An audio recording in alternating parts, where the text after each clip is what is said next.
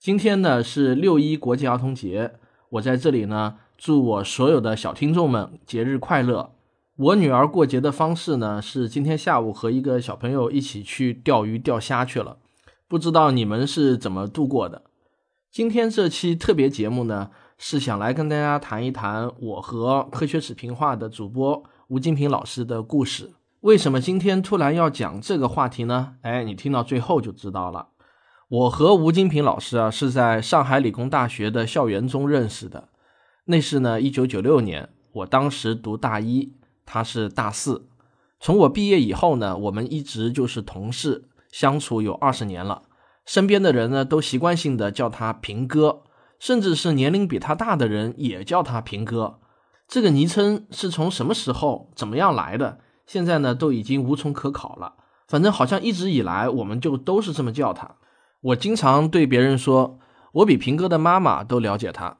他经常说啊，好像呢，只有汪杰这一个朋友的前面能够加个好字。在很多人眼里呢，平哥是个怪人，年过不惑，依然是单身，每天呢都在捣鼓他喜欢的事情。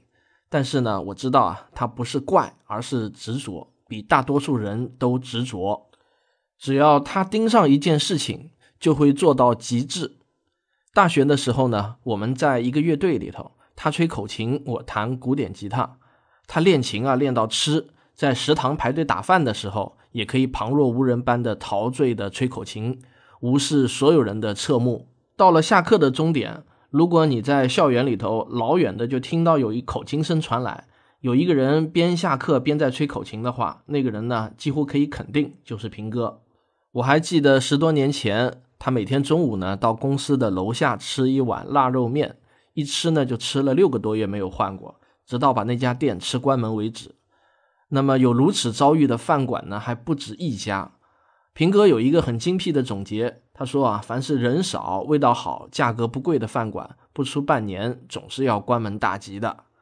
他喝饮料呢，只喝百事可乐，从大学毕业一直到现在，就从来没有换过。我问他：“你是不是只喜欢百事的口味？”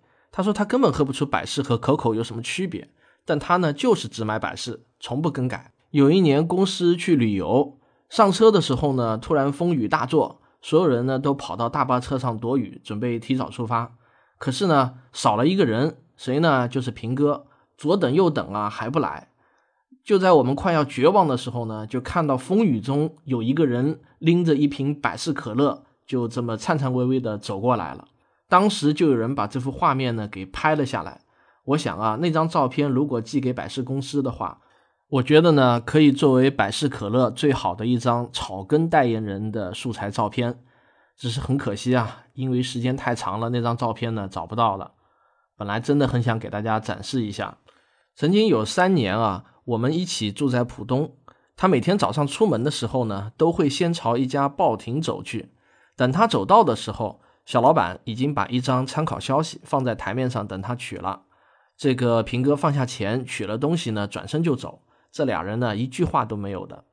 他在上海现在租住的那间小屋呢，今年已经是第十个年头了。只要房东不赶的话，他就肯定不会换。自从开设了喜马拉雅的电台之后呢，他就一定是每个周日的凌晨更新。三年来呢，从来没有改过。像这样的例子啊，我还能举出很多。平哥在生活中呢，特别爱琢磨。我们常去吃一家炒面排档，有一天呢，这家排档啊开始免费送荷包蛋了。这个平哥啊就立即预言，这会引起整条街的排档经济震动，最后呢会让这个小老板后悔的。果然呢，事情的发展都被他一一的说中，整条街的排档呢都展开了惨烈的价格大战。最后呢，所有的小老板都受损失，受益的呢是我们消费者。当然，他们很快又达成了默契，谁也不送荷包蛋了。我还记得平哥从公司员工叫外卖的品种变化，分析出了深刻的行为经济学原理。平哥常说啊，一切事物都是有普遍联系的，啊，这是他经常挂在嘴边的一句口头禅。平哥的职业技能呢也很独特，用他自己的话说呢，就是一个会写程序的美工。准确的说呢，他曾经是一名资深的人机交互设计师。平哥还是个军迷，各类军事杂志那是期期必买，而且呢还总在军事论坛上跟人吵架。当然了，他也一直是天文和物理的深度爱好者，他自己动手制作过天文望远镜，热衷于拍摄月亮啊、土星啊、木星啊、仙女座的照片。平哥从小呢就热爱相声和评书，所以呢他能把科学史讲得跟评书一样好听。在喜马拉雅的分类中呢，他的节目啊是分在相声评书类里面的，排名呢居然和郭德纲、岳云鹏不相上下。这恐怕呢也是一道奇特的风景线了，也足见平哥的功力。有这样的一个人为我们读科学史、讲科学史，我觉得呢这实在是我们听众和读者的福气啊。这两天平哥的新书《柔软的宇宙》正在。京东和当当上搞促销呢，两个网店的促销力度啊都比较大。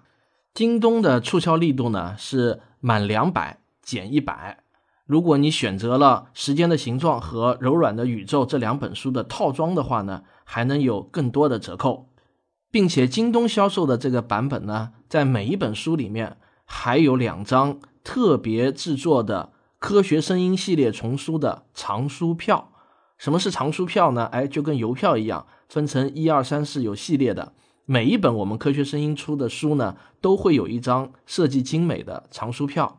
那么希望你把它收集齐，将来呢可以嘚瑟嘚瑟。当当网的促销力度呢是满一百减五十，虽然促销力度没有京东的大，但是呢，当当网的每一本书啊都是吴金平老师亲笔签名的。不过和京东的版本的区别在于呢。当当版没有藏书票，为了帮好朋友卖书啊，我也算是蛮拼的了。真心的希望大家多给面子啊！这两天如果销售成绩好的话呢，我也可以在他面前嘚瑟嘚瑟了。好了，这就是我们六一节的特别节目，感谢大家的收听。